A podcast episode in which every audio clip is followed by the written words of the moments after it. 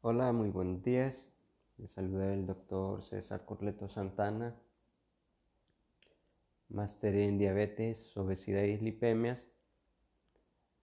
Y pues sean todos bienvenidos a esta segunda temporada del podcast de la Asociación de Diabetes y Corazón. Ya teníamos un poco de tiempo de no comunicarnos con todos ustedes, pero aprovechando que el día de ayer fue el día de la obesidad, el Día Mundial de la Obesidad, vamos a dar inicio a nuestra segunda temporada del podcast. Pues todo este mes vamos a tratar de hablar temas o discutir temas acerca de la obesidad y enfermedades relacionadas, siempre mencionando a la diabetes, que es principalmente el porqué de este podcast, ¿verdad? Bien, la enfermedad a nivel eh, la obesidad, perdón, a nivel mundial, como habrán visto, muchos lo consideran una enfermedad, algunos lo consideran condición y algunos otros lo consideran nada más como una consecuencia de. ¿De qué?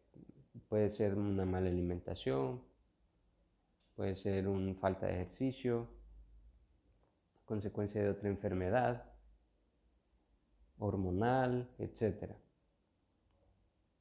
Si bien a nivel mundial la mayoría ha llegado al acuerdo en tratar a sobrepeso y la obesidad como una enfermedad, ya que afecta negativamente todo el organismo, independientemente del origen de la obesidad.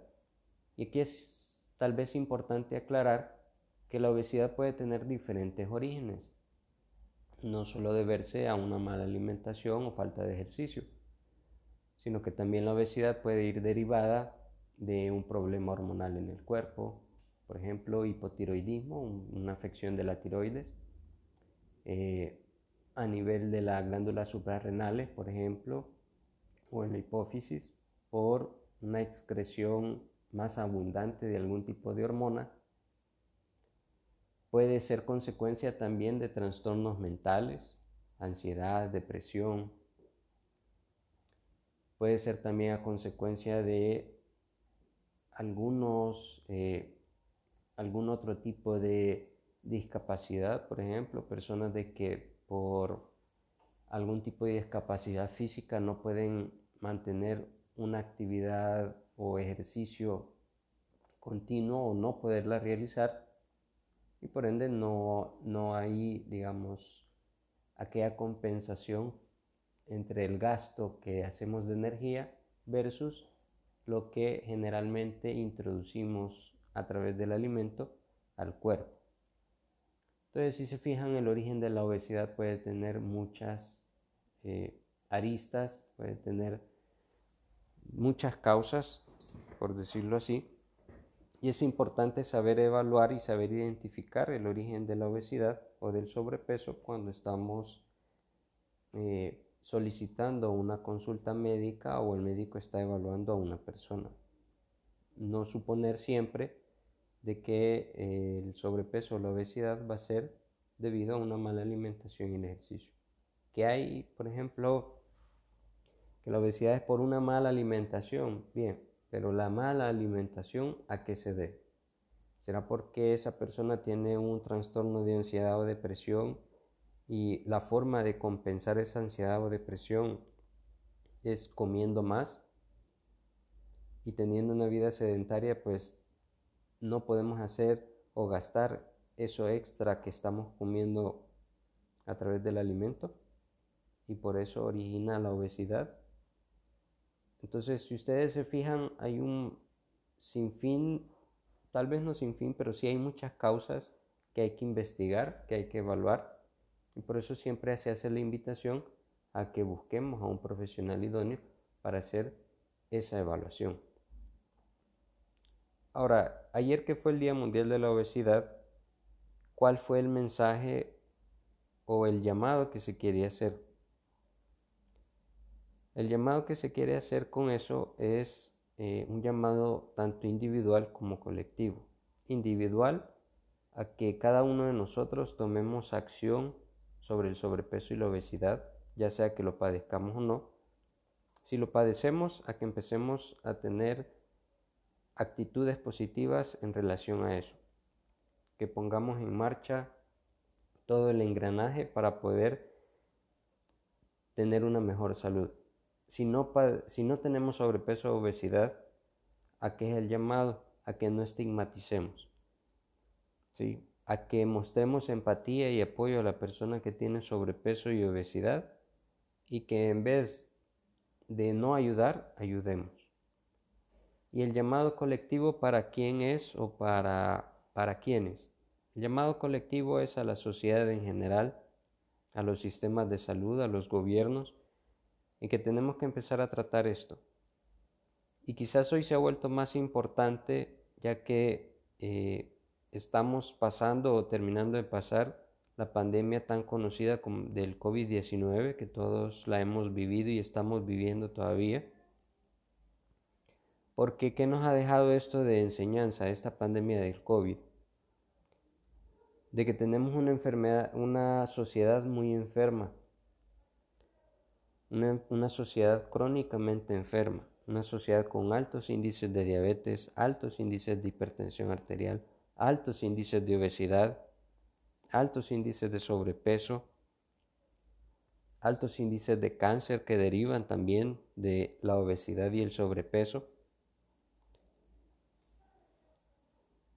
Y si lo queremos ver del lado positivo, el COVID-19 esto nos vino a enseñar. A abrir los ojos a que tenemos que hacer algo, no mañana, no pasado mañana, no en el futuro, sino que a partir de hoy. Teníamos que haber empezado ayer, pero nos hemos tardado mucho. Hemos ido muy despacio. Tenemos que empezar a trabajar más rápido a partir de hoy.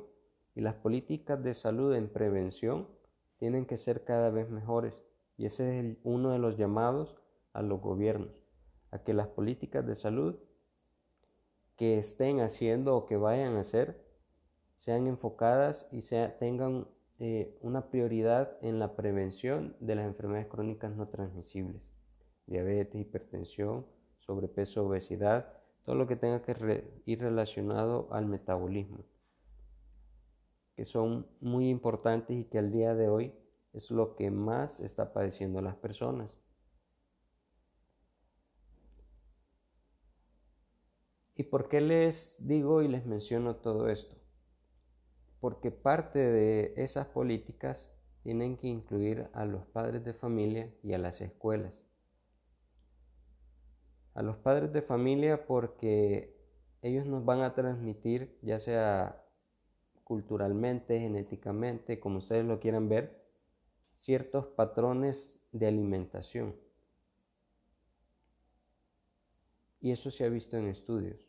Hijos adoptivos de padres que tienen obesidad, solo por el patrón de alimentación en la adultez, son obesos.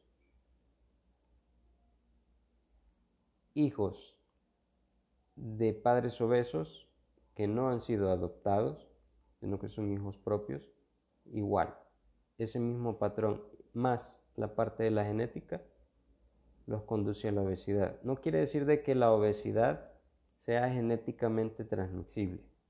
¿sí? Que solo porque el papá fue obeso, yo voy a ser obeso.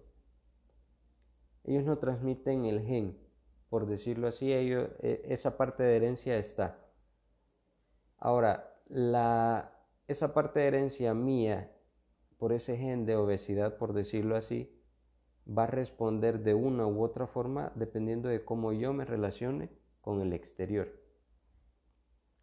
Es decir, de que yo puedo tener ese factor de herencia o factor hereditario, pero si yo llevo una vida saludable, una vida activa, eh, como bien, etcétera, y me cuido, no necesariamente voy a tener que desarrollar obesidad. Es lo mismo con la diabetes.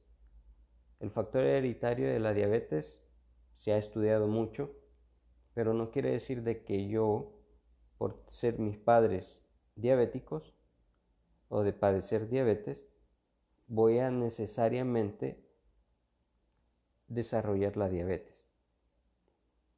Mucho va a tener que ver también cómo yo me conduzco en la vida o mi relación con la alimentación, el ejercicio, y demás para desarrollar la diabetes. Por eso también vemos muchas personas que, no tienen ni hermanos, ni padres o familia con diabetes en, cercanos, en primer grado, que tienen diabetes. Sin embargo, en la familia no hay historia de eso. Entonces, si vemos desde ese punto de vista, la genética no lo es todo. Va a depender mucho de nuestra relación con la comida y la actividad física. Y eso lo hemos venido viendo desde los años 60, 70, cuando se empezó, digamos, o empezamos a ver que la idea industrial fue mejorando, entre comillas, muchas de las cosas como procesos de, de producción de alimentos, algunas marcas que empezaron a resurgir en esos tiempos de pizzas, hamburguesas, comida rápida, y que al día de hoy tenemos la facilidad a un clic en el celular o en la computadora de pedir una hamburguesa de grande con doble ración de papas y una gaseosa de 16 onzas por 6.99 y si está en oferta 5.99 o menos. Cuando si pedimos comida de otro lugar más saludable, ensalada, pollo, agua, nos va a salir tal vez el doble del precio de esa hamburguesa con más cantidad de comida y que me va a sustentar aún más.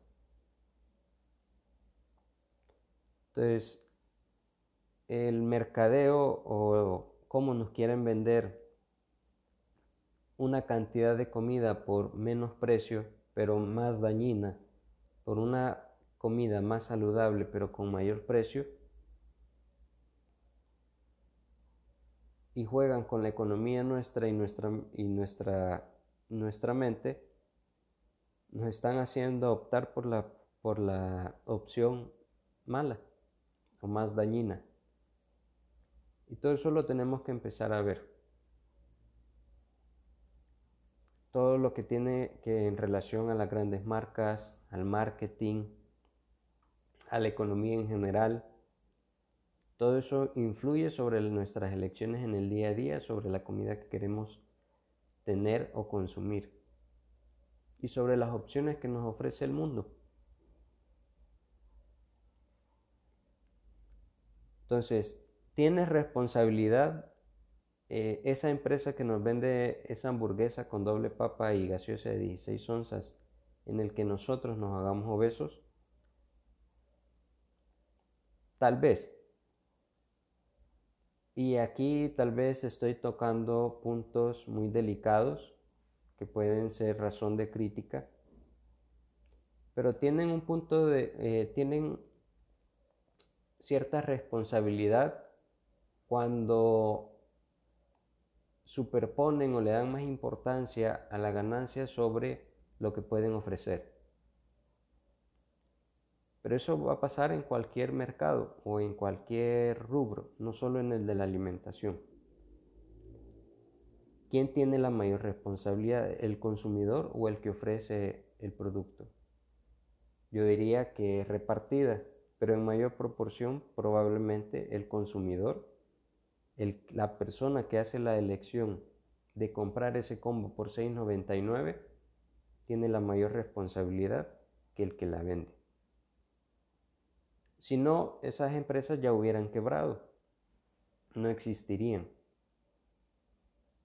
Y nosotros no tuviéramos también una eh, población con problemas de sobrepeso, obesidad, diabetes, hipertensión, etc. Entonces ahí es donde las políticas de salud entran en juego sobre la prevención, la parte de educación a las personas y la parte de tener políticas mejores de los gobiernos económicas. Porque también a través de eso dan una mejor calidad de vida a su población para la que gobiernan. Y esto no me lo tomen como una crítica a los gobiernos, no, porque no es culpa solo del gobierno, No le podemos echar la culpa solo a los gobiernos. Pero sí podemos exigir que hagan mejores políticas. Así como el personal de salud, nosotros dar una, eh, un mejor abordaje, una mejor atención a estos problemas. Y a veces es difícil tratarlo porque todavía hay muchos tabúes, hay mucha estigmatización, hay mucho todavía de lo que no logramos hablar eh, con las personas, sobre todo lo relacionado al sobrepeso y obesidad. Y hay muchas cosas de las cuales a las personas les da pena hablar.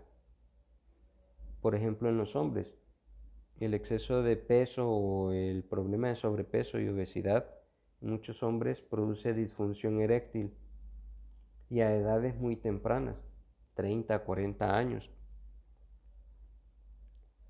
Y eso, si uno no lo pregunta o lo indaga, muchas veces el hombre nunca lo dice en la consulta. A menos que llegue con la, con la esposa y la esposa haga referencia a algo de eso. Y los hombres son a veces los que menos consultamos por esos problemas por problemas de peso u otras enfermedades. Y veamos siempre ese mismo caso. Si un hombre con sobrepeso u obesidad desarrolla hipertensión, diabetes, etc., tiene que comprar medicinas para tratar esas enfermedades y tiene disfunción eréctil, no solo lo afecta a él como físicamente hablando en la salud, sino que también mentalmente en que no tiene una relación o no tiene una vida sexual satisfactoria. Y no solo lo va a afectar a él, sino que también a la esposa. Y si afecta a la esposa y lo afecta a él, también puede llegar a afectar a la familia en general, porque ahí empieza también eh, una parte en la relación esposo-esposa que no se logra, que no es plena, y empiezan los roces, las discusiones, el mal humor, la depresión, la ansiedad. Empezamos a tratarlo y ¿qué pasa? Hay testosterona baja, hay problemas hormonales y creen que el problema de esa disfunción es, por, decirle así, es hormonal. Sí es hormonal, pero la principal causa y lo que lo desencadenó fue el sobrepeso y la obesidad. Y lo mismo pasa en en la mujer.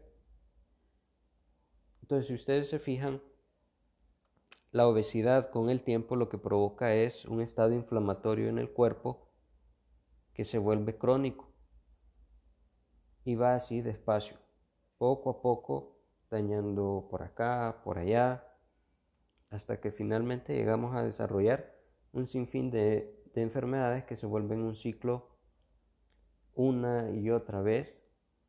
Y si tenemos alguien con hipertensión y diabetes y es y tiene obesidad, si no tratamos también la obesidad, nunca vamos a lograr tratar adecuadamente esa hipertensión y esa diabetes. Entonces esto no lo digo para que hagan reclamos a sus médicos o para que los médicos se vayan a molestar conmigo, sino que lo digo también una para que entendamos que la alimentación y el ejercicio tienen que formar parte de, su tratamiento, no solo son las pastillas, no solo es la insulina, y que a medida que nosotros manejemos adecuadamente y controlemos nuestra obesidad y sobrepeso, también vamos a mejorar las demás enfermedades. Esto lo digo también para que nosotros como médicos no solo nos enfoquemos en tratar diabetes y la hipertensión. Lo que tenemos que dar un abordaje integral. Así también esto lo digo para que las personas que me estén escuchando comprendan por qué uno a veces les insiste tanto en hacer ejercicio y comer y tener una buena alimentación. Y en ese punto uno debe de, eh, tratar de ser lo más honesto posible con el médico o el doctor con la doctora que nos esté tratando referente a nuestros patrones de alimentación, o sea, como en nuestro día a día con la comida, con la actividad física, etc. Porque a mayor información nosotros tengamos, también mayor puede ser la ayuda que les podamos ofrecer.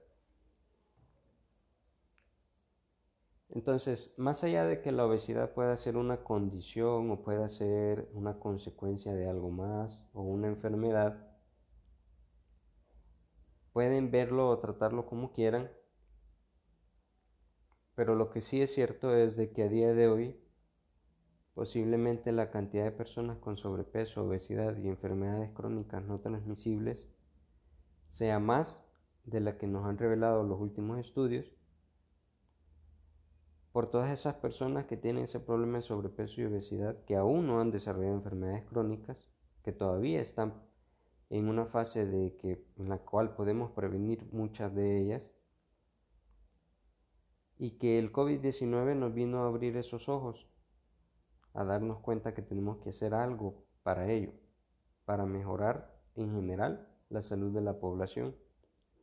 Así podemos enfrentar futuras pandemias como la del COVID de una mejor forma, una, con una población más saludable.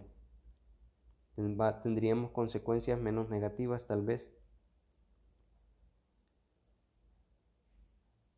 Y digo que tal vez la población sea mayor a la que se ha estudiado, porque tenemos mucha gente que no acude a consulta hasta que tienen ya la enfermedad.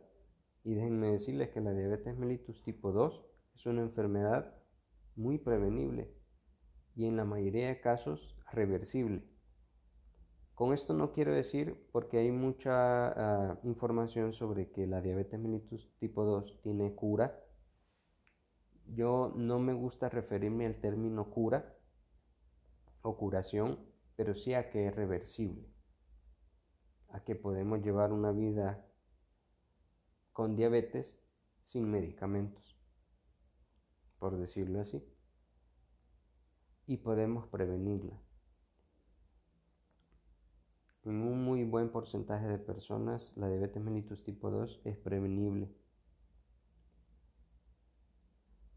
Tal vez me he alargado hoy un poco con este podcast y no se han llevado mucha información que puedan ocupar en el día a día, pero sí espero yo que les haya transmitido un mensaje sobre que debemos de empezar a actuar hoy, que podemos perder peso y mantener esa pérdida de peso, que sí se puede, y que podemos tratar la obesidad y el sobrepeso de una manera integral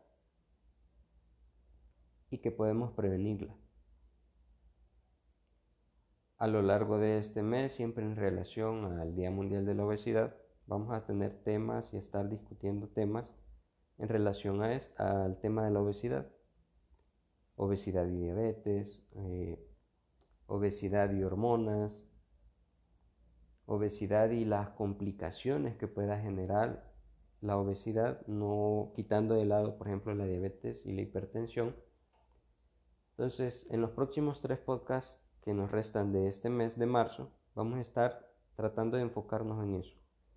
Y vamos a hacer un podcast exclusivamente para hablar sobre la alimentación y el ejercicio en la obesidad.